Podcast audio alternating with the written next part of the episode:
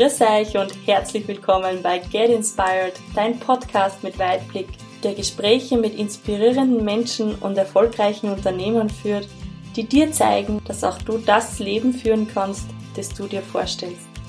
Mit Tools für mehr Klarheit und Fokus, das richtige Mindset und dein buntes und leichtes Leben mit Freude und Leidenschaft.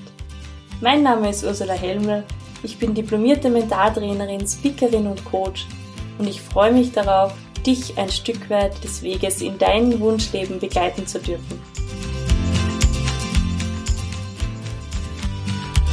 In diesem spannenden Gespräch erfährst du, was Diversity bedeutet, wie bunt und einzigartig wir alle sind und unsere Welt ist und was es heißt, als Kind seine Wurzeln zu verlieren, in eine Gesellschaft zu kommen, in der es als fremd angesehen wird und wie es Joao geschafft hat, im Erwachsenenalter seine Wurzeln in sich selbst wieder zu entdecken.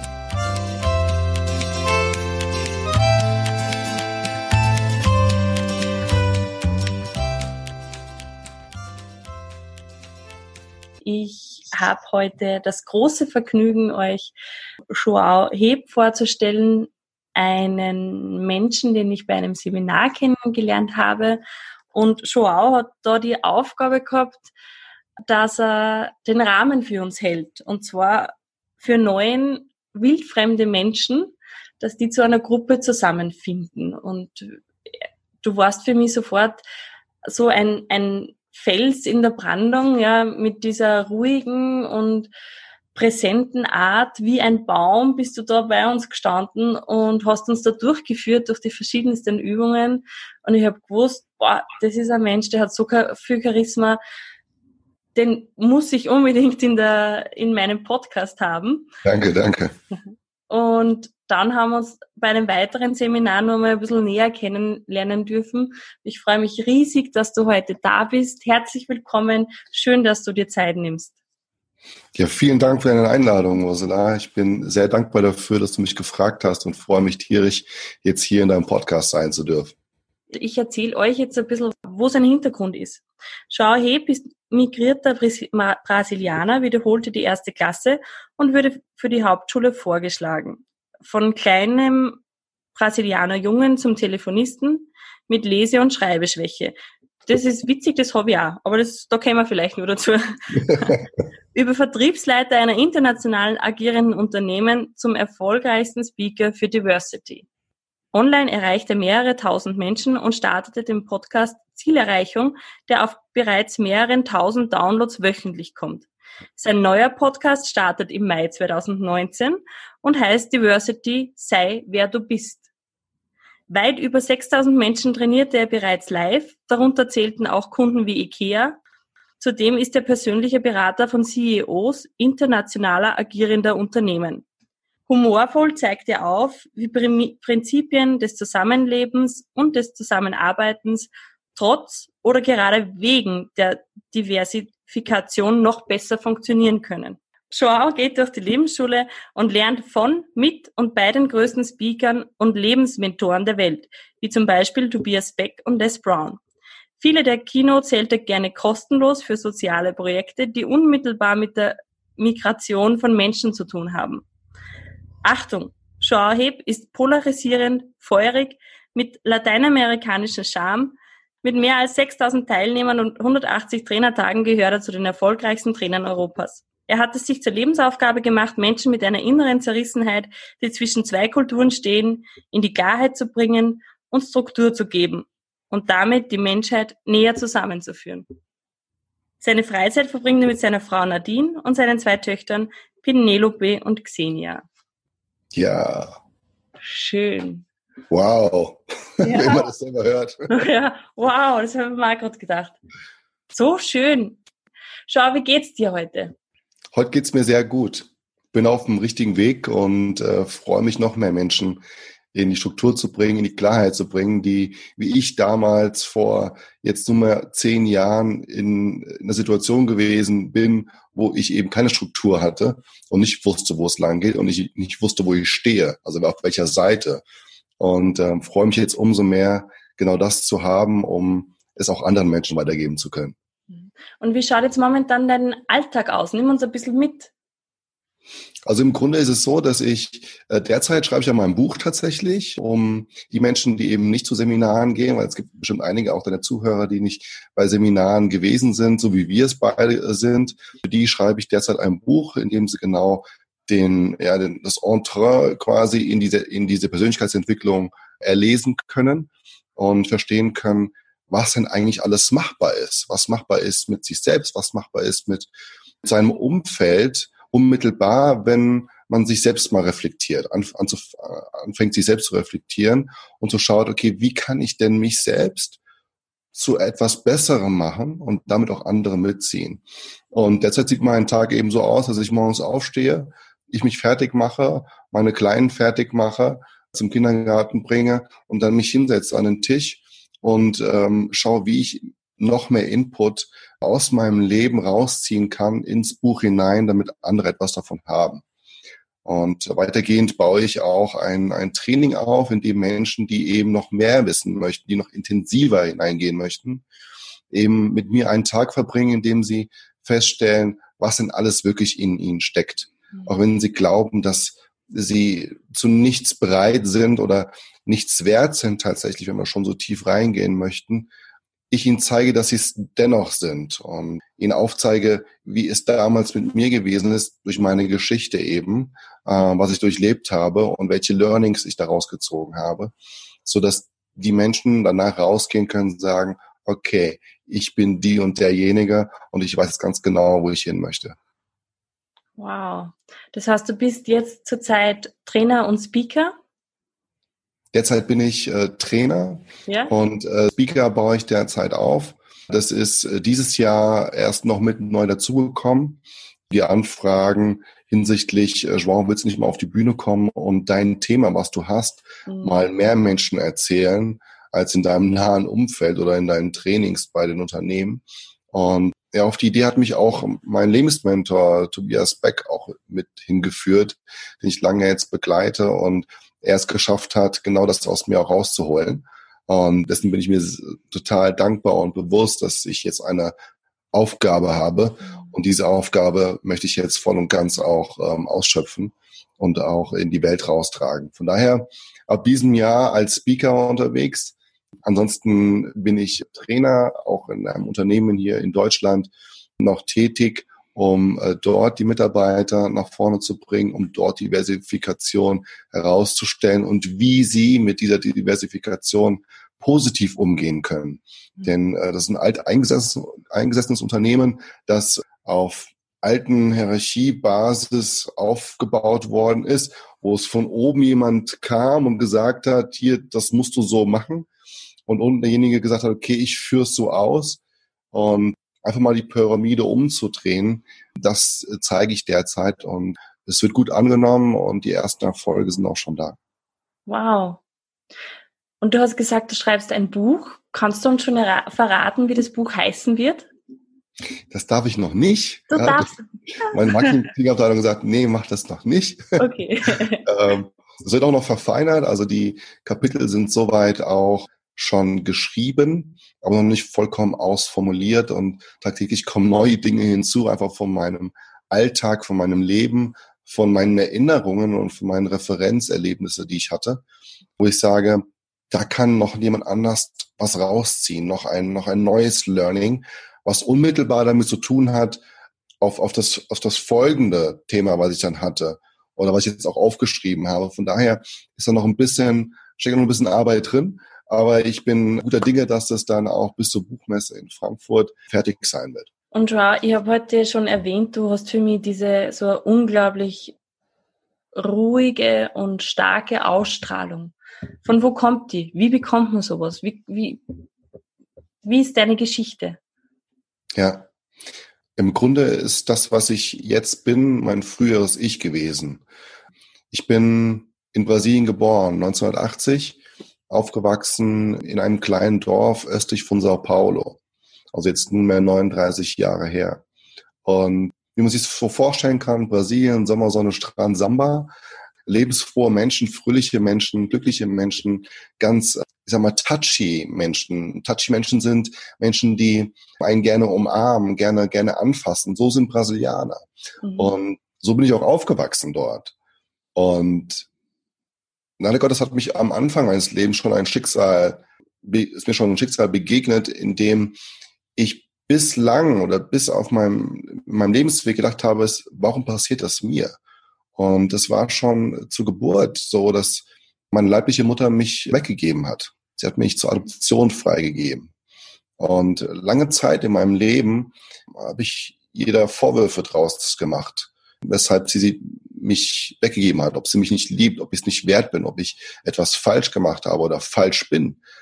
Und das hat mich letztendlich als ich dann hergekommen bin, jetzt bin ich ein bisschen gesprungen, vielleicht nochmal da die Kurve, ist, ich bin adoptiert worden von deutschen Eltern, die in Brasilien gelebt haben und gearbeitet haben. Also mein Adoptivvater bei der damaligen Höchst AG gearbeitet, die gibt es heute nicht mehr.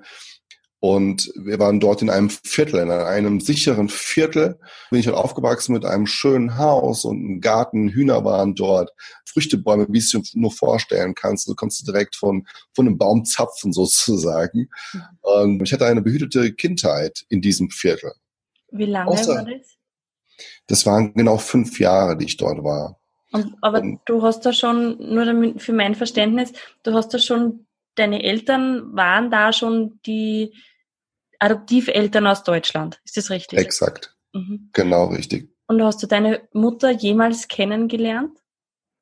Niemals bis jetzt. Niemals. Okay. Außer immer ein Thema in meinem Leben, weil, weil das automatisch kommt, wenn Menschen mich kennenlernen. Also die Frage kommt automatisch, wo kommst du her? Weil ich sehe auch nicht typischerweise aus wie ein Euro Europäer, vielleicht schon, aber nicht wie ein, ein deutscher Europäer. Und dahingehend kommt immer wieder die Frage, wo kommst du her? Und dann, dann war auch dieses Thema wieder da. Und dieses Thema hatte ich zu einem gewissen Zeitpunkt, als ich dann hier in Deutschland war, wo sich mein Leben komplett geändert hat, um 180 Grad, weil ich habe es vorhin beschrieben, mit dem äh, schönen Brasilien da sein, alles da, die Routinen waren da. Also im Prinzip war das, wie du dir vorstellen kannst, war das, war das so quasi meine, meine Schublade, meine vergoldete, verzierte Schublade, in die ich mich gesteckt habe und gesagt habe, okay, ich bin Brasilianer, ich bin, äh, wachse hier auf und habe all das, was ich brauche, um, um größer zu werden. Mhm. Und von heute auf gleich war eben diese Schublade nicht mehr da. Kannst du dir vorstellen, wie eine Kommode in Deutschland, als wir angekommen sind, als entschieden worden ist, dass mein Leben auf einmal ein anderes sein soll, in dem halt meine Eltern wieder zurückgegangen sind nach, nach Deutschland und mich eben mitgenommen haben, mhm. dass sie bildlich gesagt diese Schublade aus der Kommode gezogen haben und einfach dort liegen lassen haben. Und das war auch ein Thema für mich oder wes weshalb ich ähm, jetzt wieder ruhiger bin. Ich war keineswegs mehr dann ruhig in dem Sinne. Nur um, um, um diesen, diesen Loop halt zu schließen, benötigt diese Vorgeschichte ist, dass einfach diese Kommode an sich dort wieder platziert worden ist, hier in Deutschland, aber mein altes Leben in der alten Schublade drin steckte. Und mhm. dieses alte Leben war eben nicht mehr da, diese Schublade war nicht mehr da. Und ich stand quasi vor der Kommode mit einem riesen leeren Loch. Es war nichts mehr da. Es war keine Sicherheit mehr da. Es waren keine Freunde mehr da. Es waren keine, keine, keine äh, Bekannten da. Es war dieses, dieser nahe, dieses nahe Umfeld, der kind, die Kindergarten, also der Kindergarten war nicht mehr da, die, die Freunde waren, also war nichts mehr so, wie es einmal war. Und äh, für einen fünfjährigen kleinen braunen Jungen in Deutschland ist das nicht einfach, weil gerade in diesem Alter du erkennst, welchen Unterschied du machst innerhalb der Familie, also welchen Teil du auch einnimmst in der Familie. Bist du der Erstgeborene, bist du der Zweitgeborene? Das war schon ein, ein, ein Thema, weil ich bin quasi der, der, das zweite Kind meiner Eltern, weil mein, weil mein Bruder ist auch adoptiert, aber er ist älter als ich.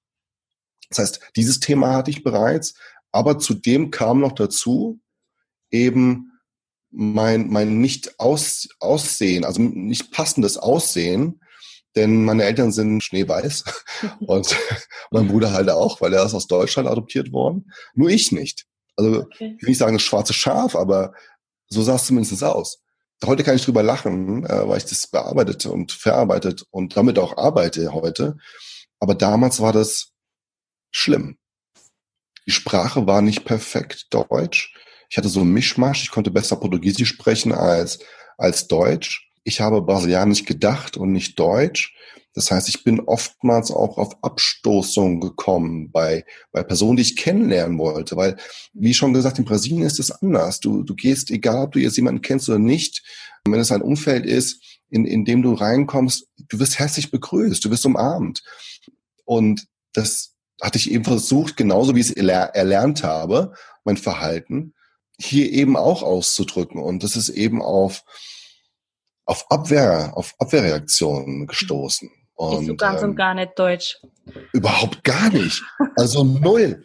ja, das ist ja genau das Gegenteil. Also einer meiner Lebensmentoren war eben auch lange in Brasilien und er erzählte auch, als er wieder herkam, dass er eben diese, diese Fröhlichkeit in sich hatte und ihm dann im, im Fahrstuhl gesagt worden ist, auf die Schulter geklopft worden ist, gesagt, Junge, es ist Montag, du lernst es auch noch. Mhm. Und da war sofort wieder bei ihm auch schon. Und ich konnte es vollkommen nachvollziehen, weil es eben ein anderes Leben hier ist in Deutschland. Und meinen Eltern ist es nie aufgefallen, weil sie in mich, in mir sowieso was anderes gesehen haben, als es, was nach, als was ich nach außen hin, ja, zu, was nach außen zu sehen ist. Mhm. Ähm, die, die, die, oftmals habe ich gesagt, okay, die Kinder, die, die wollen nicht so oder ähm, ich werde gehänselt, weil ich nicht so gut Deutsch kann und, und, und. Und äh, die hatten das nie so gesehen. Also war ich fast äh, immer mit diesen Gedanken alleine und, und äh, musste mich eben da durchbeißen sozusagen. Auch in der Schule. Ich habe die erste Klasse wiederholt, einfach deshalb, weil ich nicht lesen konnte und weil ich Scham davor hatte, dass ich nicht gut genug bin. Es war immer so, dass dann ein Freund von mir, Anekdote, ich saß neben einem Freund von mir und äh, es war immer so, dass wir in der Klasse äh, in Deutschunterricht dann ein Buch vorlesen sollten und es gab dann immer so Absätze und ein Absatz musste dann eben ein Kind vorlesen, damit man lesen lernt. So. Und auf jeden Fall war halt jeder mal dran. Und ich habe immer gebetet, lasst mich bitte nicht drankommen, lass bitte klingeln, lass bitte Pause werden, das Buch zu Ende sein, die Geschichte. Aber dann kam ja wieder die nächste Geschichte. Von daher war keine Chance, da irgendwie nicht drangenommen zu werden. Und als ich dann dran war, konnte ich kein, kein einziges Wort aussprechen, beziehungsweise lesen, um, um, um es aussprechen zu können. für mich hat es keinen Sinn gemacht, diese Buchstaben. Also die haben für mich keinen Sinn gehabt in dem Sinne. Also auch diese Zusammensetzung. Wer sagt, dass dieses Wort so zusammengesetzt werden soll mhm. und dann auch so ausgesprochen soll? Wer, wer hat das? Wer hat das bestimmt? Und ähm, diese Gedanken sind dann eher in meinem Kopf gewesen, als ich, als ich so in diesem Textpassage hatte und war dann so in meinem Fokus drin, dass ich sowieso nichts rausgebracht habe. Und neben mir saß eben ein Freund von mir, der dann mir diese Passage immer so vorgesagt hat und ich habe sie dann nachgesagt. Ja, so habe ich mich dann quasi durch, durch die durch die Schule gemogelt. Das heißt, du hast aber schon Freunde, also da waren Freunde dann da. Ja, es waren ja. Freunde da und diese Freunde waren lustigerweise, bis auf meine Nachbarn, alles Ausländer. Okay. Also ähm, der neben mir, der war Türke. Mein längster Freund ist Marokkaner. Den kenne ich jetzt, seitdem ich hier bin, also seit 35 Jahren. Die anderen Kinder kamen dann, als ich mich ein Stück weit angepasst habe und als Kind erfolgreich wurde. Was heißt das? Ich war unheimlich gut in Sport. Mhm. Also da konnte mir keiner irgendwie ans, also konnte keiner das Wasser reichen. Da war ich einfach der Beste. Und da war es einfach so, dass dann eben die, die, die Kinder aus uns gesehen haben und fanden es eben dann irgendwie cool. Die fanden es dann cool, neben einem coolen Jungen, der cool im Sport ist, daneben zu stehen.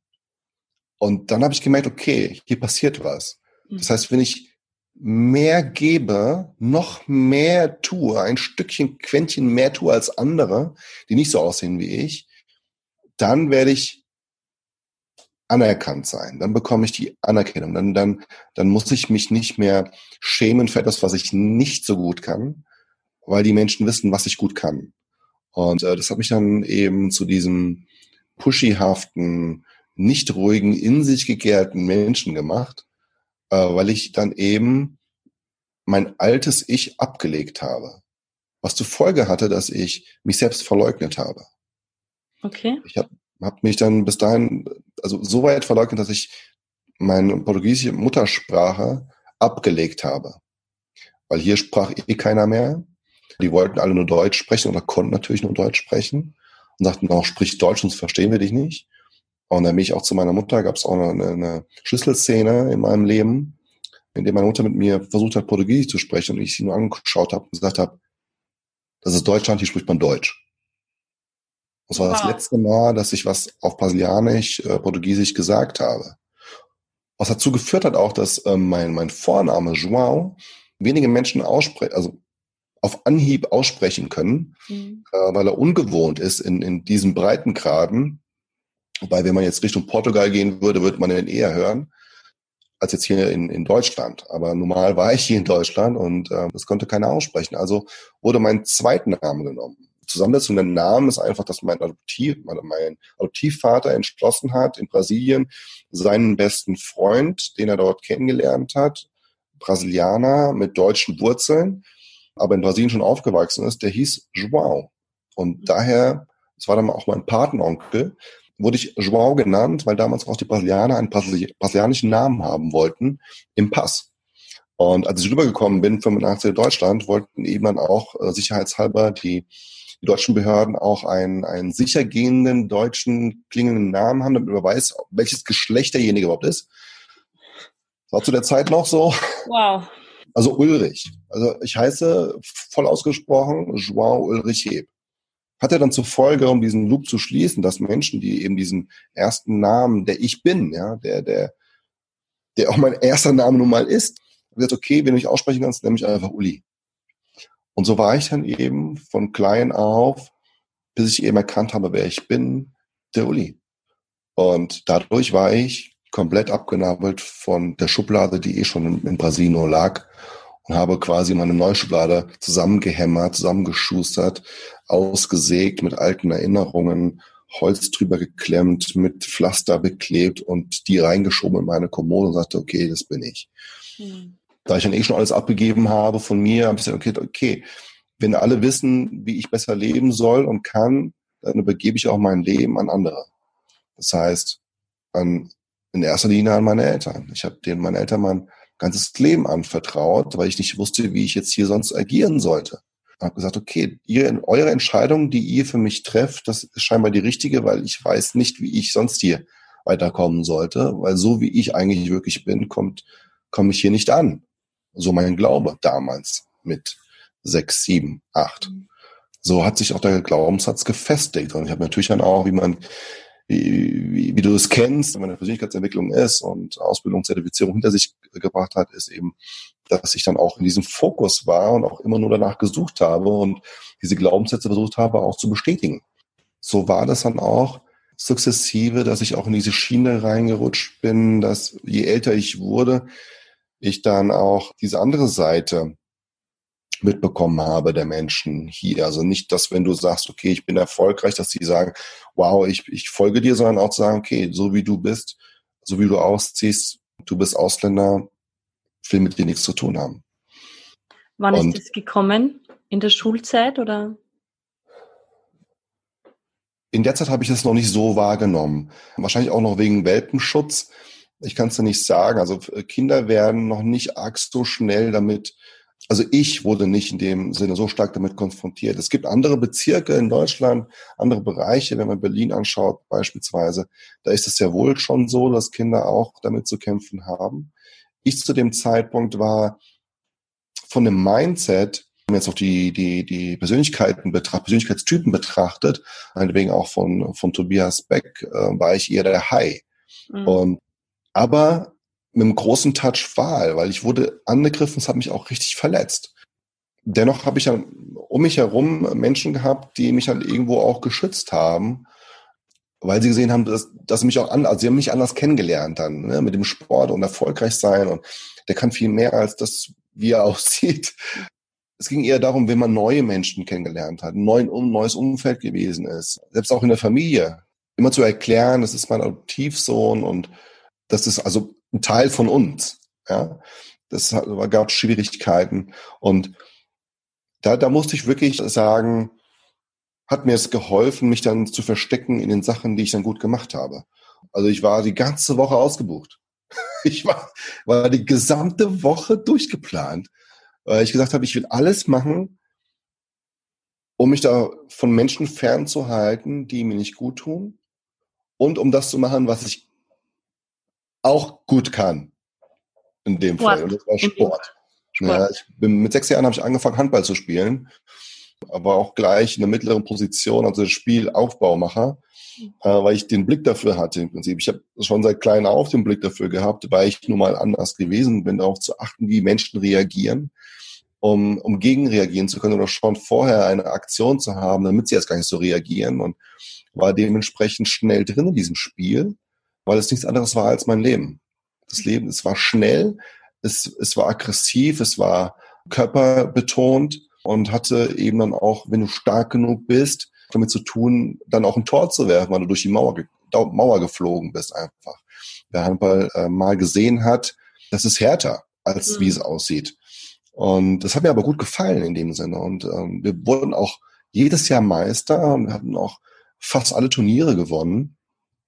Und darauf folgte dann die Musikalität. Also, wobei die Musikalität war eher so der brasilianische Charme, ne? weil in meiner Klasse war ein, war ein Mädchen.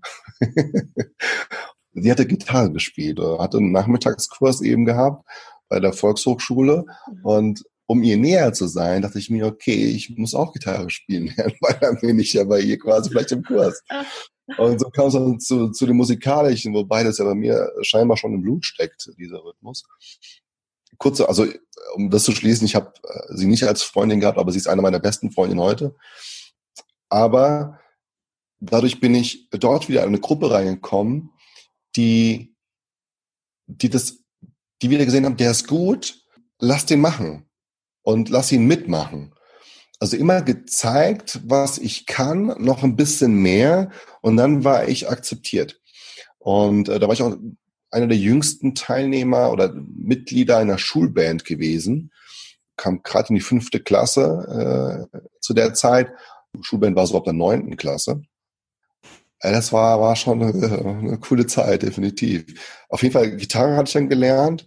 Dann fing es dann irgendwann an, mit äh, sozialen Thematiken. Ich helfe Menschen unheimlich gerne. Menschen sind für mich etwas äh, Besonderes. Äh, jeder Mensch. Und wenn, wenn du dich mit jemandem unterhältst, mit dem du dich sonst nie unterhalten würdest, weil du eben in einer Schublade denkst, äh, findest du heraus, dass du leider Gottes etwas verpasst. Demnach war es immer so, so, ein, so ein Bedürfnis, anderen Menschen, die in Not sind, äh, zu helfen und mit denen in Kontakt zu kommen und da war ich eben in der Jugendfeuerwehr und dann im, Roten, ähm, im Jugendrotkreuz. So, schon vier Tage voll. Und am Ende fing es dann halt eben an, dass ich dann auch angefangen habe, Lateinformation zu tanzen. Und ähm, das fragt wahrscheinlich einige der, der Zuschauer Brasilianer und wir hören keinen Fußball. Ich kenne mich mit Fußball überhaupt gar nicht aus. Mhm. Also ich habe überhaupt keinen blassen Schimmer von Fußball. Ich kenne überhaupt gar keinen Spieler, bis auf Pelé, aber der ist schon uralt ich sage dann immer, wenn mich jemand fragt, weil das ist ja immer auch so eine Schublade, ne, Brasilianer und äh, wie siehst du die nächste WM und hier hast, hast nicht gesehen, dann so, du, sorry, aber ich bin der Tänzer geworden. Mhm. Äh, weil ein Brasilianer wird entweder Fußballer oder Tänzer. Also mehr gibt's ja da nicht, wenn man schon in so eine Schublade denkt. Auf jeden Fall wurde ich dann der Tänzer und da auch, war es direkt direkt von der Tanzschullehrerin im ersten Kurs gesehen, dass da mehr in dem jungen Mann steckt und mich direkt in eine Dateiinformation geholt hat, unmittelbar. Und da war es dann aber auch so, dass sie geguckt haben und gesagt haben, was will jetzt dieser kleine braune Junge hier? Hm. Bis ich dann mit einer, die schon jahrelang tanzt, ihr Partner war zum Zeitpunkt nicht da, gesagt hat, okay, du tanzt jetzt mit ihr, weil ich hatte bis dato keine Partnerin, die ich mitnehmen konnte. Da haben wir getanzt und sie sagte nur, das ist wie auf Wolken, Wolken zu tanzen. Da dachte ich mir so, ja. Und da waren auch alle anderen wieder happy. Also, wenn man, wenn man das so als roten Faden sieht, ist es wirklich, ist es stets Abwehr da gewesen, stets Kampf. Heute weiß ich auch, warum dieser Kampf da ist. Aber damals war es so, als, äh, als ich in diesem Alter war, diesem, in diesem Lebensabschnitt war, dass ich glaubte, dass Menschen es mir absichtlich schwer machen, weil ich anders bin als sie. Das hat mich so geprägt in meinem Leben, dass ich da wirklich auch, ich sag mal, auch das dann wurde, was die anderen von mir geglaubt haben, zu erwarten, wenn sie mich sehen oder wenn ich etwas, eine Handlung habe, dass ich dann aus scheinbar so wurde wie jemand, der eben, der so aussieht wie ich, auch hier Blödsinn macht in Deutschland. Das ist ja nicht mehr von der Hand zu weisen. Aber es gibt ja, es gibt was ja mehr, hast du für einen Blödsinn gemacht, wenn du sagst, du bist jemand geworden, der das dann war? Was, was war da? Nicht wirklich in den Handlungen, sondern eher in, in dem Verhalten, in, in dem Sein. Also, ich will sagen, nicht asozial war, ganz, das das nicht, aber ich habe eben zurückgeschossen und mhm. Habe halt eben auch erstmal blöd geguckt, zurückgeguckt und war gleich in dem Modus, der will mir was Böses, der, der denkt, ich bin ein, ein, ein, ein, ein schlimmer Mensch, ein schlimmer Ausländer, so wie die, die eben halt hier auch äh, Dinge tun. Und damals fand ich das sehr ungerecht, weshalb ich mich noch mehr reingesteigert habe und eben dann auch das wurde, was viele in mir dann halt versucht haben zu sehen und ich das auch ausgestrahlt habe. Heute weiß ich, wenn wir jetzt ein bisschen nach vorne gehen, dass alles das, was du selbst ausstrahlst, die Menschen denken, dass du es auch bist. Es ist so einfach. Und wenn du von innen her positiv strahlst und du weißt, wer du bist und du weißt, wo du hingehörst, dann strahlst du das eben auch aus. Und weshalb die Menschen so reagieren, wie sie reagiert haben in meiner Vergangenheit, ist einfach, weil sie Angst hatten, mit mir in Kontakt zu treten oder einfach Angst hatten davor, ob sie etwas falsch machen oder nicht. Gar nicht mit dem Gedanken dahinter, dass ich schon etwas Falsches tue, sondern einfach nicht wussten, wie sie eben auf mich zugehen. Weshalb ich heute sage, dass wir als Gemeinschaft eben es versuchen sollen, nicht nur versuchen, sondern es tun müssen, sonst werden wir eines Tages ein großes Problem, glaube ich, haben, wie es auch schon mal da gewesen ist, wenn wir nicht aufeinander zugehen, nicht, der, nicht einer, der den ersten Schritt macht, wird immer eine Geschichte in deinem Kopf konstruiert werden, von deinem Gehirn, von deinen Erfahrungen, von deinen Glaubenssätzen, die du mitbekommen hast, von der Vergangenheit, wer auch immer dir das erzählt hat, dass, dass das niemals gut sein kann, mit dem zu sprechen, sondern immer schlecht ist. Und du, wenn du es machst, einfach feststellen wirst, dass es dich, dich weiterbringt. Es befruchtet sich gegenseitig die Menschen, ja, mit den Gedanken. Und das ist das, wofür ich heute stehe. Eben auf Menschen zuzugehen, ihnen die Angst zu nehmen, mit ihnen in Kontakt zu treten, sie, sie, sie möglicherweise sogar aufzuklären darüber, ihnen die Fragen zu beantworten, die sie vielleicht gar nicht stellen. Und genauso im anderen, andersherum, ich trage ja beide Sachen in mir. Ich, bin, bin, bin ich bin nicht Brasilianer, ich bin nicht Deutsch, ich bin, ich bin Weltbürger. Ich bin ein Mensch der Welt, der einfach in der Gemeinschaft etwas Großes erreichen möchte, statt sich gegenseitig zu bekämpfen und zu bekriegen. Weil jeder hat etwas Besonderes, was uns allen gut tut.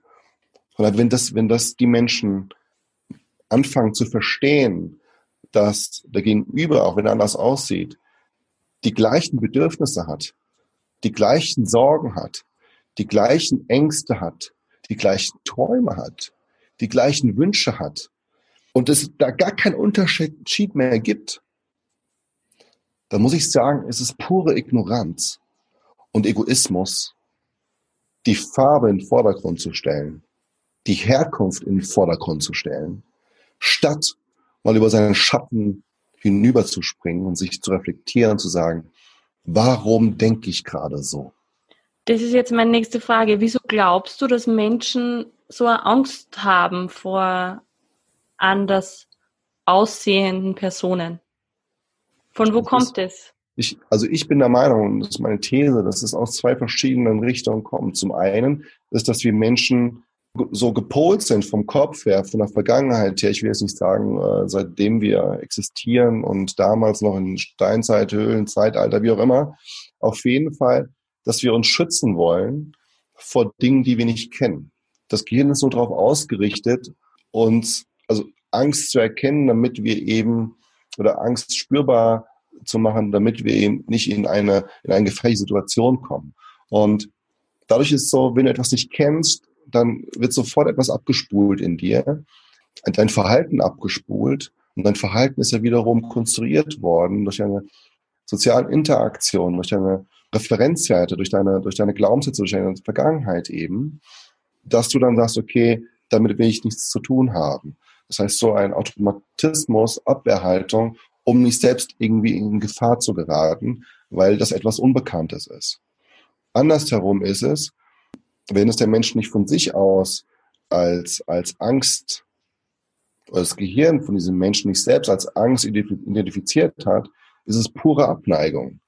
Und zwar aber auch nur aus Geschehnissen, weil die meisten Menschen, die heute leben, die haben niemals Dinge vor 100 Jahren bekommen.